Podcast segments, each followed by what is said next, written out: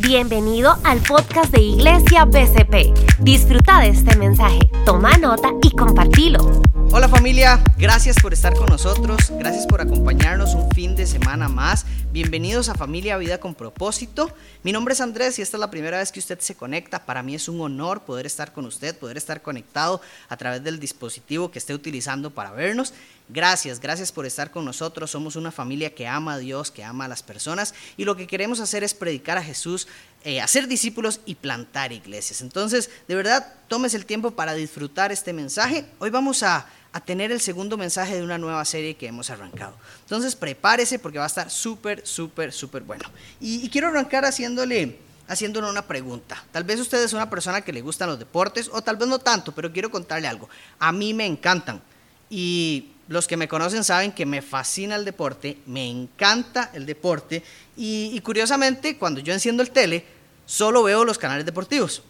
Paso por los canales deportivos que siempre veo y si no encuentro nada en los canales deportivos, no es como que digo, bueno, ahora siguen las series, ahora siguen las películas. No, apago el tele y me voy a hacer otra cosa. Pero yo ni siquiera sintonizo otro canal, porque solo veo deportes, es lo único que me gusta ver en el tele. Y, eso a veces desespera un poco a mi esposa, porque ella quiere ver otras cosas, otras series, pero a mí me encanta el deporte. Y, es todo lo que veo, ¿verdad? y hay deportistas que admiro montones y seguramente usted también. Admiro a Kobe Bryant, admiro a Cristiano Ronaldo, a Messi, admiro a Michael Jordan, admiro a Tom Brady, admiro a Rafa Nadal, a Roger Federer, ¿verdad? O sea, creo que todos admiramos estos deportistas. Y yo personalmente los admiro montones, disfruto verlos jugar. Me he levantado a las 3 de la mañana para ver un partido de Federer y, amo hacer eso.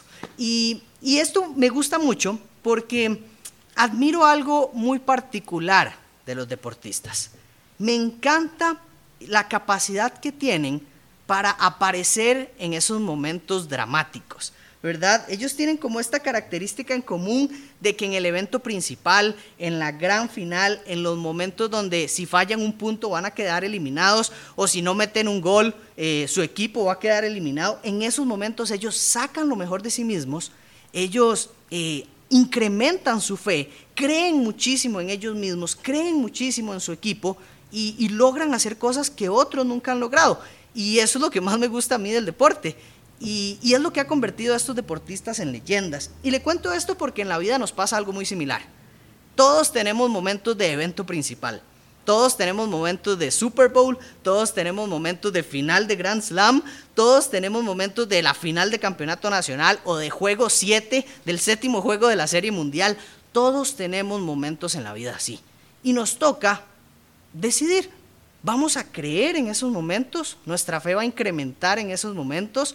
¿O va a ser un momento más bien en el que nos caigamos y en el que no podamos levantarnos y en el que no podamos, no podamos ganar ese séptimo juego que tenemos enfrente? Y de eso se trata el mensaje de hoy, porque todos estamos pasando por situaciones muy particulares, pero yo sé que usted las percibe como su juego 7, como su Super Bowl, como su final de campeonato mundial, donde usted tiene que ganar o ganar porque es el momento de su vida. Y, así es la vida para todos. Y, y el Señor habla un poco de eso. Yo quiero que usted piense en este momento, ¿cuál es su momento?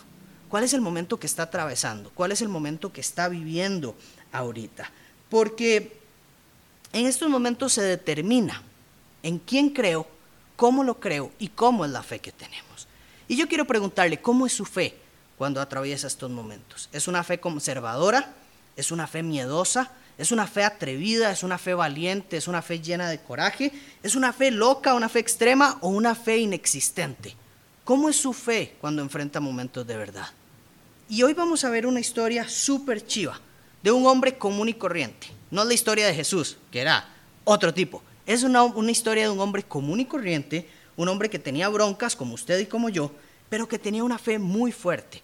Y en un momento de evento principal mostró lo que creía y Dios lo, lo respaldó. Entonces, quiero que vayamos a ver eso, porque de eso se trata toda esta serie. Por eso se llama En quién creo. Porque a la hora donde las papas queman, cuando, como dice uno popularmente, es el momento donde hay que decidir en quién creo. ¿Creo verdaderamente en Dios o en estos momentos se me apaga la fe?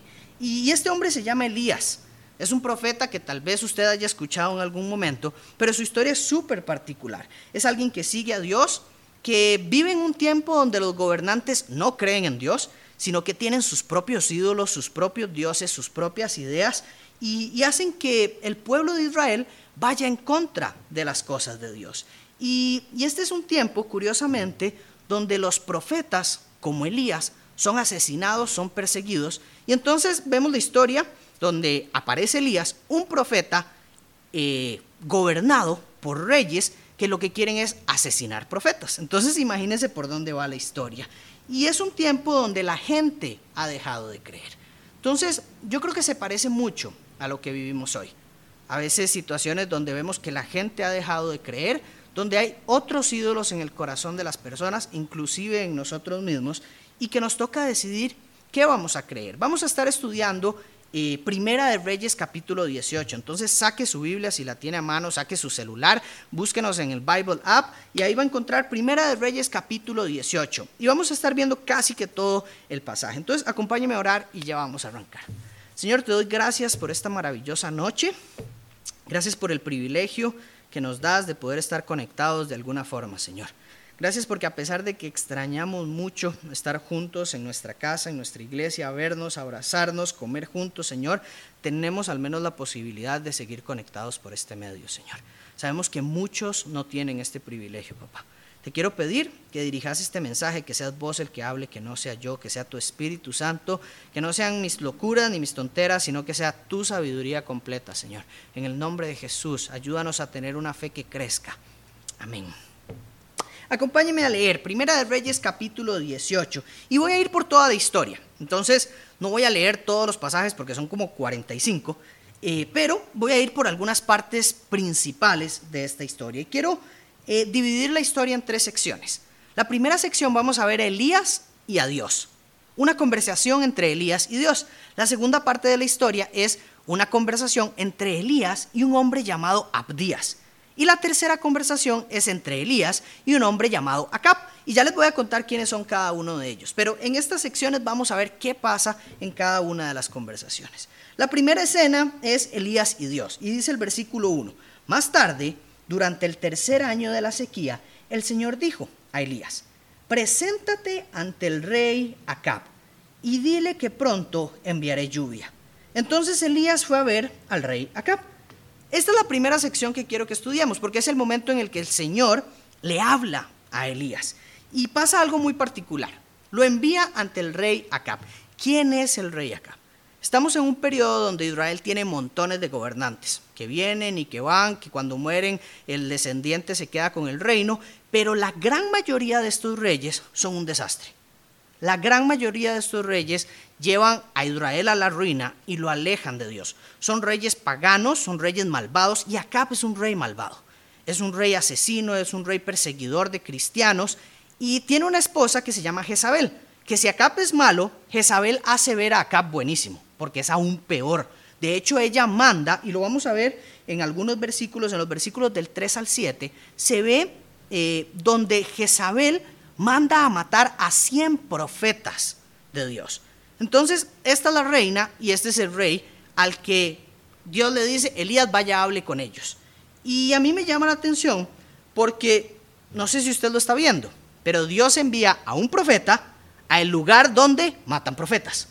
Y uno dice como, suave un toque, Dios, esto no me cuadra. ¿Cómo me va a mandar a mí, que yo soy profeta, al lugar donde matan a la gente que es como yo? O sea, ¿Cómo va a funcionar esto? Pero hay algo interesante y es que el texto dice, Elías fue a ver al rey Acab. No dice más. No dice, Elías cuestionó a Dios acerca de ver al rey Acab. No dice, Elías negoció con Dios para que le diera chance de ir a ver al rey Acab. No dice, Elías se queja de Dios por mandarlo a ver al rey Acab. Dice, Elías fue a ver al rey Acab. Elías no se tarda en obedecer. Y hay muchas cosas que el Señor nos pide, pero nosotros sí nos tardamos en obedecer. O nosotros ponemos cualquier excusa para no cumplirle. Hay muchas cosas que el Señor nos pide, pero nosotros cuestionamos, negociamos o nos quejamos de Dios cuando se presenta este pedido que Dios nos hace. Y usted dice, no, pero es que el Señor no me ha pedido a mí ir a ver a ningún rey que me va a matar. No, tal vez no, pero el Señor le ha pedido que usted perdone a su esposo. y usted ya lo perdonó. O usted pone excusas para no perdonarlo. No, yo no pongo excusas. Pero es que él es un tal por cual. ¿Cómo lo voy a perdonar? Es, eh, perdonar es que me ha hecho demasiado daño. ¿Cómo lo voy a perdonar? Él no se merece mi perdón. Jamás lo puedo perdonar. No son excusas. Él pide que demos el diezmo. Usted pone pretextos para hacerlo. O usted obedece a dar el diezmo. Él pide que usemos los dones que tenemos para servir en la iglesia. Usted lo hace. O pone pretextos, excusas, se queja o cuestiona a Dios cuando Él le ha pedido eso. Usted, Él nos pide amar a sus enemigos. ¿Y usted ama a su jefe? ¿Ama a su vecina? ¿Ama a su suegra? ¿Ama al competidor de su empresa? ¿Ama al que lo traicionó? ¿Ama al que le falla? ¿O usted cuestiona esto? Y usted dice, Dios, usted me ha mandado a, amar a este exnovio, pero no se lo merece, no lo voy a amar. Yo no veo a Elías haciendo eso. Elías obedece a Dios. Y a veces pensamos que somos como Elías, ¿no? Normalmente en esta historia decimos, claro, yo soy el profeta, yo soy el creyente y, y, el gobierno es Acab, yo soy el creyente y los no creyentes son Acab y ellos son tal, todo eso. Pero en realidad cuando Dios nos pide cosas, ¿qué decimos nosotros? Dios, ahorita no tengo tiempo. Dios, ahorita no tengo dinero. Dios, ahorita eh, tengo miedo. Dios, eso no es para mí. Dios, es que tengo eh, un trabajo que no me lo permite. No, no, no, no, no, no, no. Y le ponemos un montón de nos a Dios y, entonces no nos parecemos en nada a Elías. Porque lo, lo que vemos acá solo en el primer versículo es que dice, Elías no se tarda en obedecer. Elías hace el viaje y punto.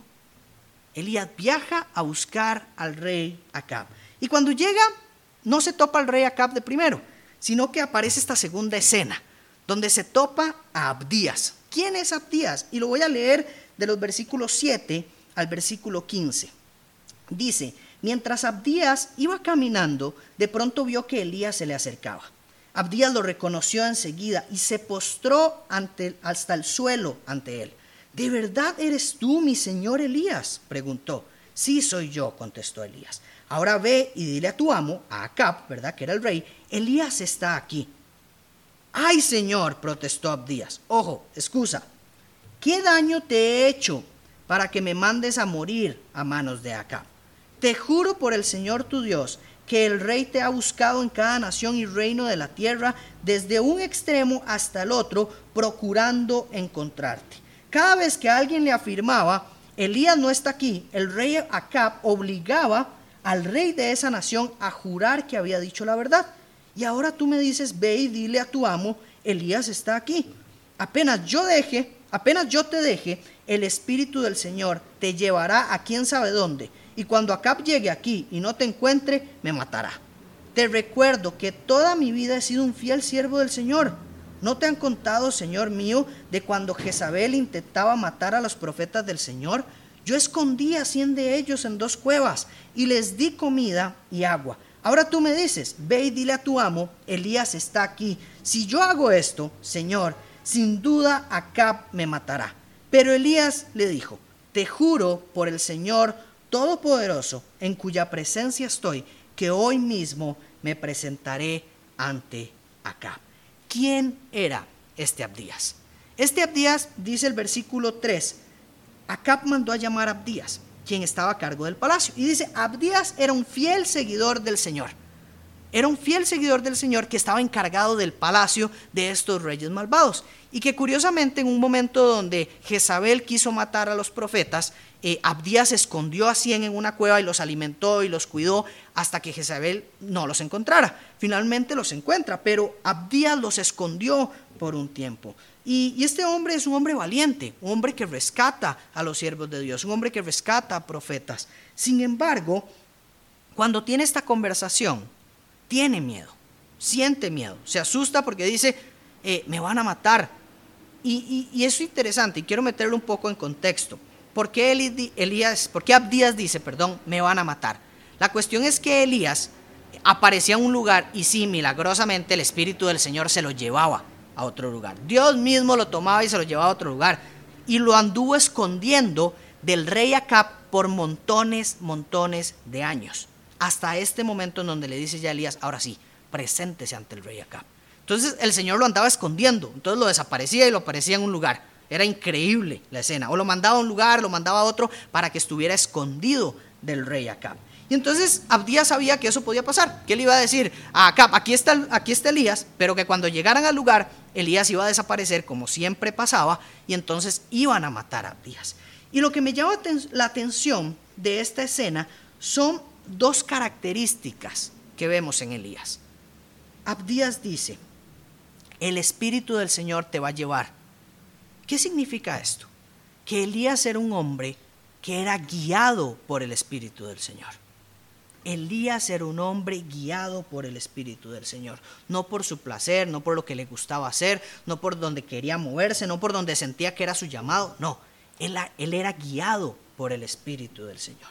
Y lo otro que me llama la atención es que él dice, la presencia de Dios está aquí conmigo.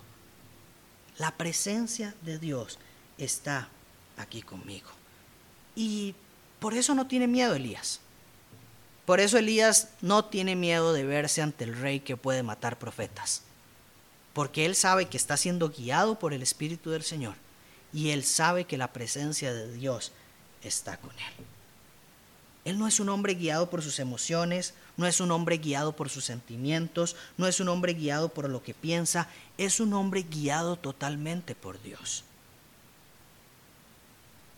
Cuando usted va a algún lugar, un bosque, un campamento, una ruta, usted va hacia una montaña manejando, no sé, algún lugar desconocido, pero usted va con alguien que conoce el camino, usted está tranquilo en cambio, cuando usted pasa solo por ese lugar, usted entra en pánico, se pierde, se desespera y le da miedo que se ponga oscuro porque no sabe qué va a pasar. Pero cuando usted viaja con alguien que conoce la dirección, que sabe por dónde ir, que sabe a dónde hay que llegar y que sabe el camino y que nos acompaña en ese camino difícil, uno anda tranquilo. Y eso es lo que está pasando con Elías. Él lo tiene claro. Él lo tiene claro. Él tiene claro qué es lo que está haciendo, hacia dónde va y con quién viaja. Cuando sus hijos viajan con usted, por ejemplo, estoy seguro que ellos se sienten seguros. Ellos tienen claro con quién van. Ellos tienen claro que van con usted, ellos tienen claro que usted los guía a un buen puerto. Y de eso se trata. Se trata de que nuestras vidas caminemos seguros aún en tiempos de COVID porque sabemos con quién caminamos que caminemos seguros aún en tiempos de crisis económica, porque sabemos que Dios va con nosotros y que somos guiados por el Espíritu Santo y no por nuestras emociones, no por nuestros pensamientos y no por la crisis que podamos estar viviendo. Y la presencia de Dios no significa creer en Dios. Y aquí quiero que rompamos con este mito, porque a veces decimos, sí, la presencia de Dios está conmigo porque yo creo en Él. Satanás cree en Dios y no tiene la presencia de Dios. La presencia de Dios es más allá de creer en Dios. Tener a Dios, tener la presencia de Dios significa habitar en Dios, vivir en Dios, que Dios esté a mi lado en cada espacio de mi vida, Dios a mi lado en cada segundo. Que la presencia de Dios esté en nosotros es hacer a Dios presente en cada segundo de nuestra vida. Cuando usted está pecando, ¿usted anhela que Dios esté en ese lugar? No, Normalmente no queremos que Dios esté viendo nuestro pecado. Entonces hay momentos donde no queremos estar en la presencia de Dios. Tenemos que anhelar vivir la presencia de Dios así como Elías vivía la presencia de Dios. Si realmente vivimos la presencia de Dios, podemos, podemos estar seguros obedeciendo lo que sea. Si yo sé que camino con Dios, puedo ir ante el rey Acab sin bronca. Si yo voy con la presencia de Dios, puedo ir ante cualquier gobernante aunque me quiera matar porque Dios va conmigo. Pero la presencia de Dios tiene que ser algo permanente en nuestra vida. Y el tercer encuentro que vemos en esta historia es el de Elías y acá. Una vez que Abdías dice, bueno, ya usted me dijo que no se va a ir delante de la presencia de Dios, yo le creo, voy a ir a llamar a Acab. Y entonces Abdías se va y llama a Acab y le dice, Elías está aquí y está listo para verlo. Y vemos en el versículo 17 que dice, cuando Acab vio a Elías, exclamó, así que realmente eres tú, el, alborotador de Israel. Y, y Elías le responde, yo no le he causado ningún problema a Israel.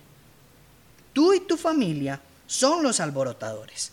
porque se negaron a obedecer los mandatos del Señor y en cambio han rendido culto a las imágenes de Baal.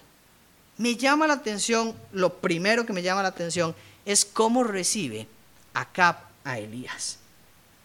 Le dice Elías el alborotador de Israel. La palabra, la palabra alborotador originalmente lo que significa es el que anda haciendo disturbios, el que hace desorden, el que, eh, como diríamos acá, el que hace desmadre en nuestro pueblo.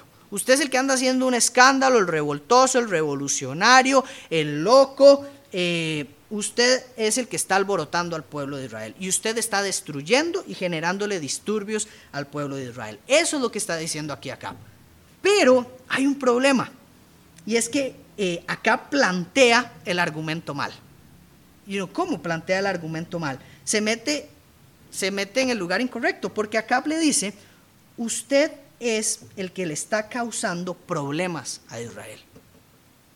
Y Elías le dice, no, no se equivoque, el que le está causando problemas a Israel es usted porque usted los ha alejado de Dios. Me encanta esta parte de la escena. Elías tiene la capacidad de reconocer ante el rey que quien está metiendo la pata no es él. Yo no le estoy haciendo ningún daño a Israel. Usted le está haciendo un daño a Israel porque ustedes ahora, adoran a Baal y no adoran al Dios que, que Israel tiene que adorar. Si Acab le hubiera dicho, usted es un alborotador de mi gobierno, tenía toda la razón. Y Elías tenía que quedarse calladito. Pero donde Acab le dice, usted es un alborotador de Israel, Elías entiende que metió la pata. Y le dice, no, papito, por ahí no, porque el que está haciendo daño a Israel es usted. Usted es el que está provocando la decadencia de este pueblo. Usted es, el, usted es el que está provocando que este pueblo le vaya malísimo en todo, porque usted lo ha alejado de Dios. ¿Cómo se parece esto a nuestra realidad hoy?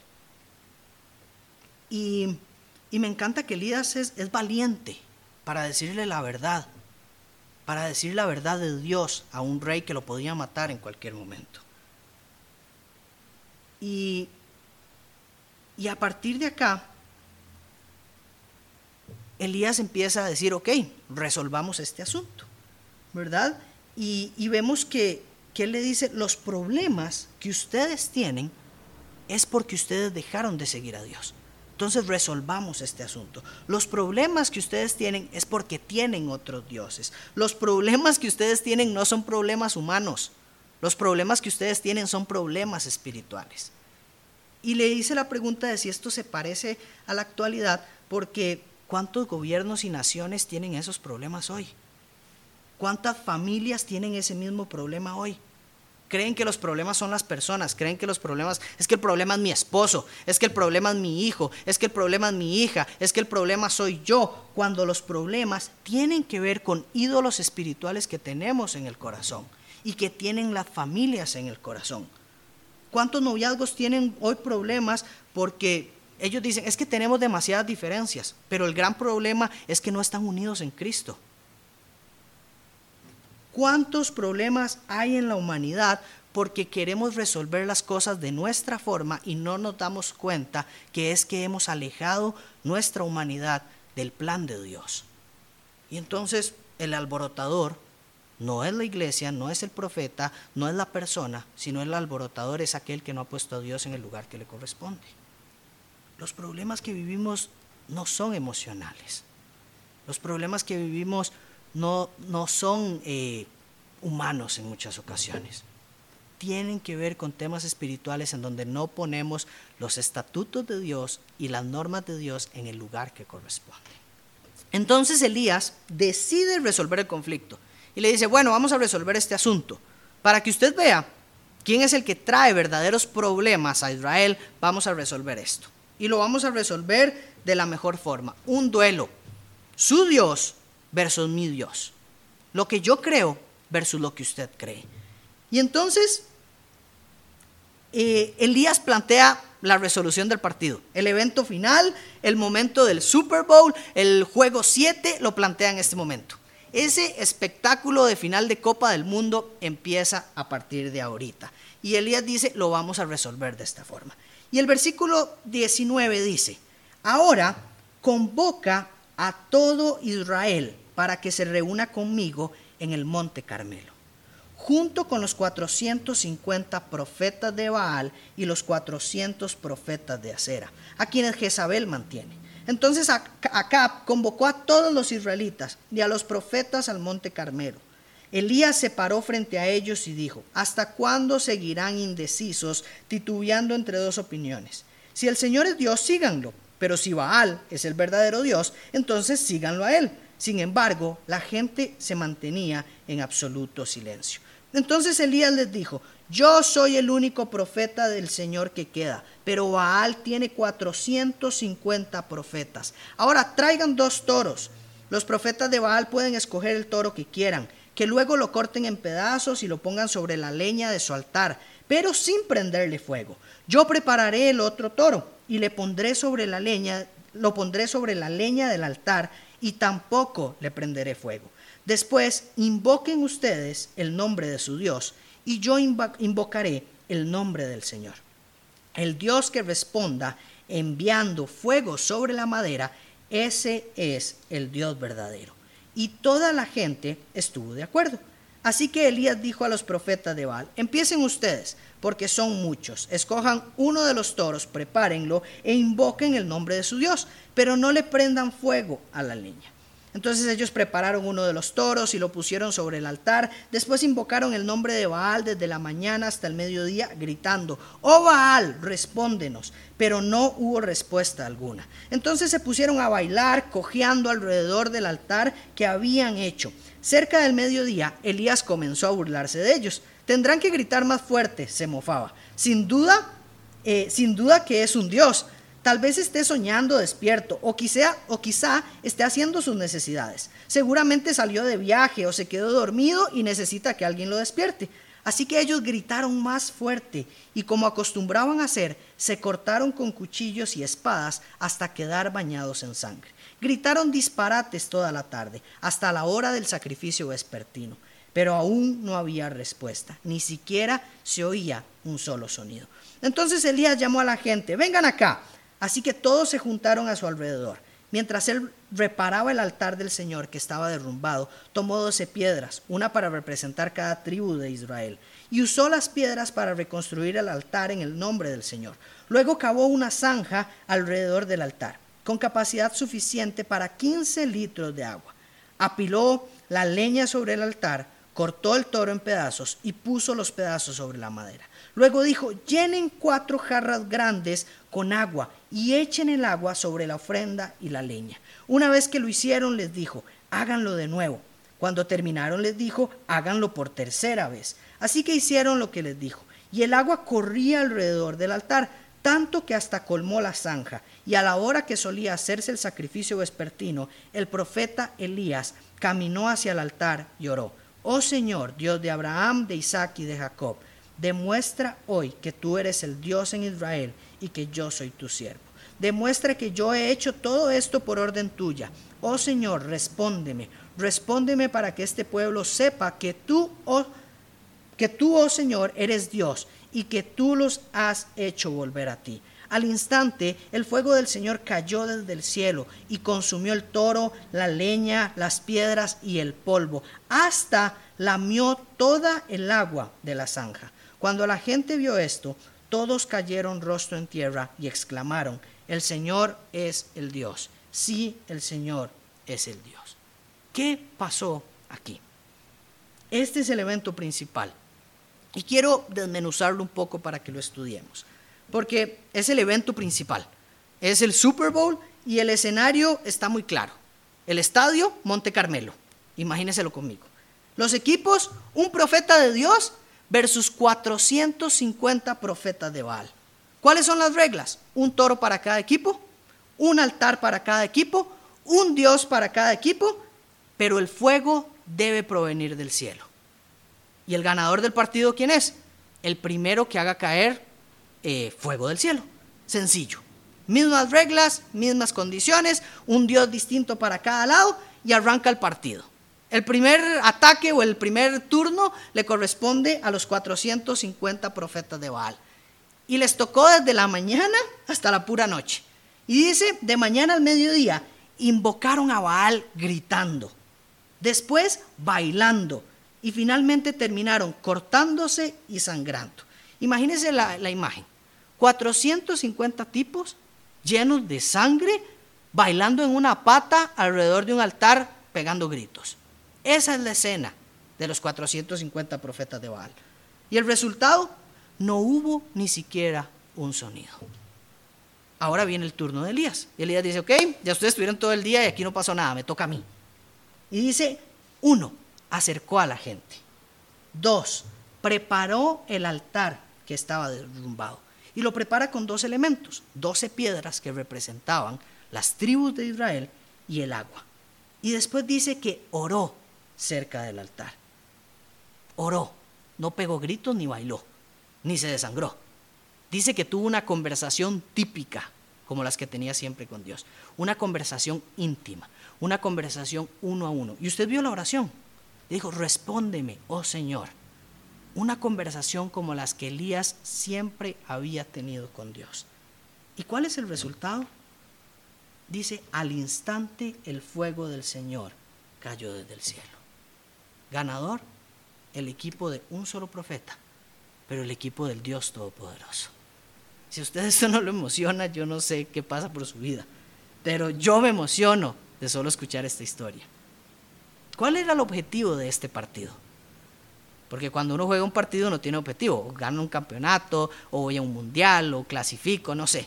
¿Cuál era el objetivo del, del encuentro que estamos viendo acá? El objetivo era muy sencillo, era responder a una pregunta. Y la pregunta la vemos en uno de los pasajes que dice, ¿hasta cuándo seguirán indecisos, titubeando entre dos opiniones?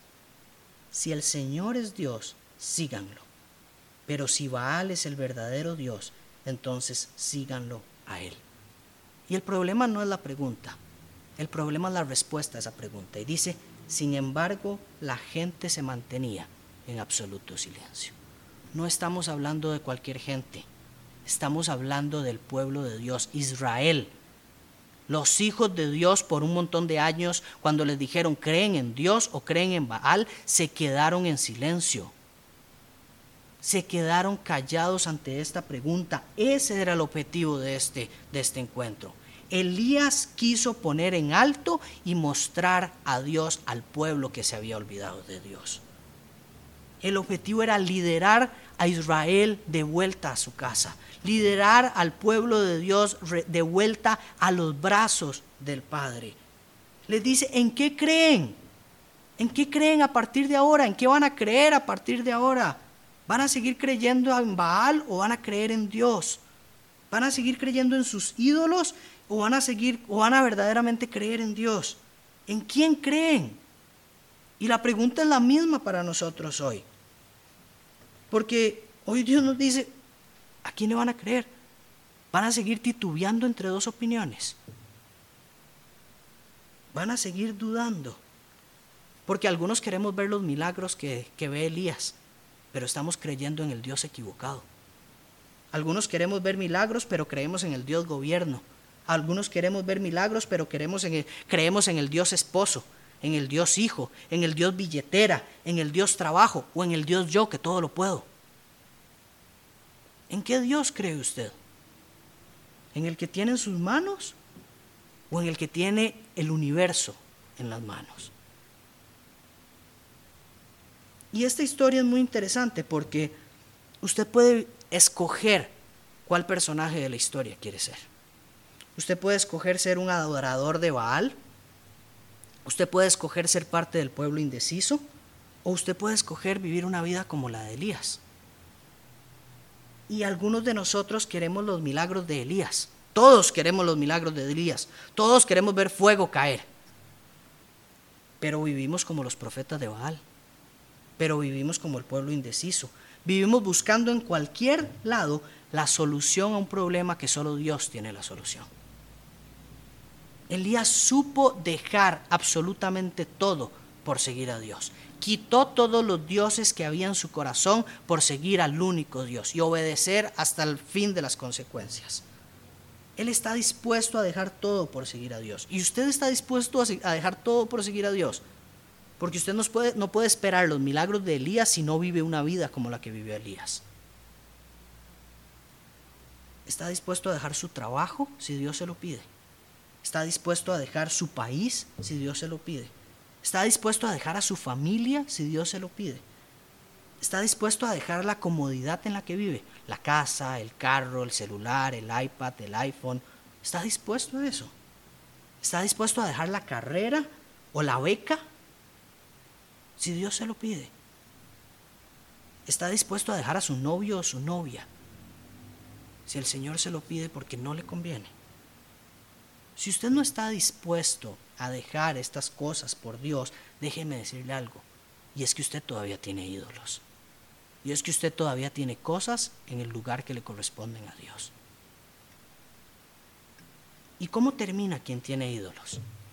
Termina cojeando, dando vueltas alrededor de un altar, ensangrentado y haciendo el ridículo. Y yo no quiero terminar así.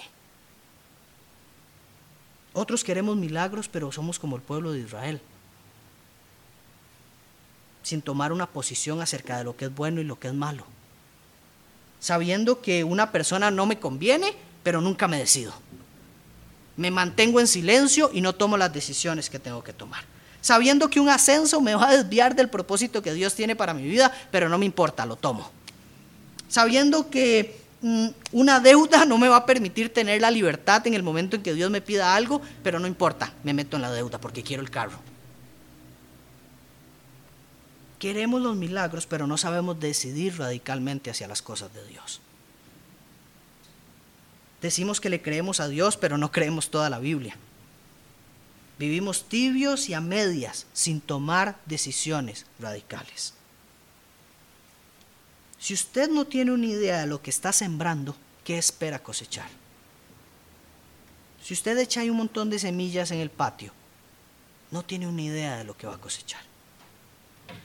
Pero si usted sabe lo que cree y sabe lo que está sembrando, sabe es, qué puede esperar de su cosecha. Cuando yo sé lo que creo, sé lo que puedo esperar. Y usted puede ser como Elías. Usted puede decidir ser un mensajero valiente. Un mensajero que era un simple humano. Santiago capítulo 5 versículo 17 dice, Elías era uno como nosotros, un hombre cualquiera. ¿Pero qué? Vivía guiado por el Espíritu Santo vivía en la presencia de Dios todos los días de su vida. No se quedaba callado ante las mentiras. Tiene una fe muy atrevida y una fe poderosa. Y además prepara un altar para recibir el fuego de Dios. Hoy yo tengo a mi disposición exactamente lo mismo que tenía Elías. Por medio de Jesús tengo el Espíritu del Señor por medio de Jesús tengo la presencia de Dios, pero es necesario que yo decida vivir guiado por el Espíritu Santo, vivir en la presencia de Dios y que entienda que Dios no es un Dios de una caja, al que yo saco de la caja cuando lo necesito, pero cuando mi vida está todo bien lo vuelvo a guardar en la caja. Dios no es un Dios de una caja, Dios es un Dios de toda la vida. Dios es un Dios de presencia, de habitar en Él y que Él habite en nosotros. No es un Dios bombero y de caja que sacamos y metemos cuando queremos. Porque si es así, usted cree en un Dios que no aparece aquí en la Biblia. Es necesario que usted prepare el altar. Y el altar no significa que usted prepare las doce piedras como Elías. No, se trata de que usted prepare su corazón. Si usted quiere que caiga fuego, prepare el altar. Si usted quiere que descienda fuego a su corazón y recibir un milagro de transformación en su corazón, usted tiene que preparar el altar. Esta serie se llama ¿En quién creo? Y se llama así porque porque es la pregunta que tenemos que responder hoy. En tiempos de crisis vamos a abandonar nuestra fe, vamos a seguir indecisos confiando en ídolos o en tiempos de crisis vamos a creerle a Dios. En tiempos de crisis vamos a tener una fe como la de Elías. ¿En qué creo yo? Yo creo en que Dios es el único Dios, en que es el verdadero Dios, en que Jesús es el único Salvador, el único camino a la vida eterna. Creo que Él es la verdad, creo que Jesús es el camino, creo que es la vida, creo que la palabra de Dios en su Biblia es una verdad absoluta y que en ella no hay mentiras y que ese es el camino para conocer a Dios y para que caiga fuego todos los días en mi corazón y que yo sea transformado. Pero ¿en qué cree usted? ¿En qué cree usted? Quiero dejarle esa pregunta y que me acompañe a orar para cerrar. Señor, te damos gracias por esta noche. Gracias por el privilegio de tener tu palabra. Gracias por hombres como Elías, Señor. Gracias por estas historias que nos muestran que un ser humano cualquiera puede tener una fe que transforme el mundo. Que somos la luz del mundo y que nosotros tenemos la autoridad de Jesús para ver milagros y para ver vidas transformadas y que nuestra vida también sea transformada, Señor. Señor, yo te pido que muchos sean confrontados en este momento, Señor, y que sean valientes para saber responder a la pregunta, ¿hasta cuándo van a ser indecisos? ¿Hasta cuándo van a seguir creyendo en un Dios que no es el verdadero Dios? Y que puedan responder a la pregunta ¿en quién creen? Cuando las cosas van mal, cuando las cosas van bien, cuando hay crisis, cuando hay una economía terrible, cuando hay una enfermedad, ¿a quién le creen? ¿Quién es su Dios? ¿En quién tienen la esperanza? Señor, que seas vos nuestra esperanza que sea Jesús nuestro Rey, que sea Jesús nuestro Señor, que sea Jesús nuestro Salvador y que tomes el lugar que te corresponde en el trono de nuestro corazón, Señor. Señor, en vos creemos. Creemos que sos la verdad, el camino, la vida y que no hay otra forma de llegar a tener reconciliación y a tener una vida plena, una vida extraordinaria que te agrade, que no es por medio de seguir los pasos de Jesucristo. Señor, te pongo esta noche en tus manos y te pido que fortalezcas a aquellos que hoy han tomado una decisión de dejar de vivir a medias, indecisos y de ser radicales en seguir a Cristo. Y tener una fe que aparezca en los momentos de séptimo juego, de Super Bowl, y que en ese momento aparezca esa fe que cree en vos. En el nombre de Jesús te doy gracias por esta noche. Amén. Esperamos que este podcast haya sido de bendición para tu vida. Suscríbete, descargalo, compartilo y hagamos que la palabra de Dios llegue a más personas. Somos familia BCP. Vení tal como sos.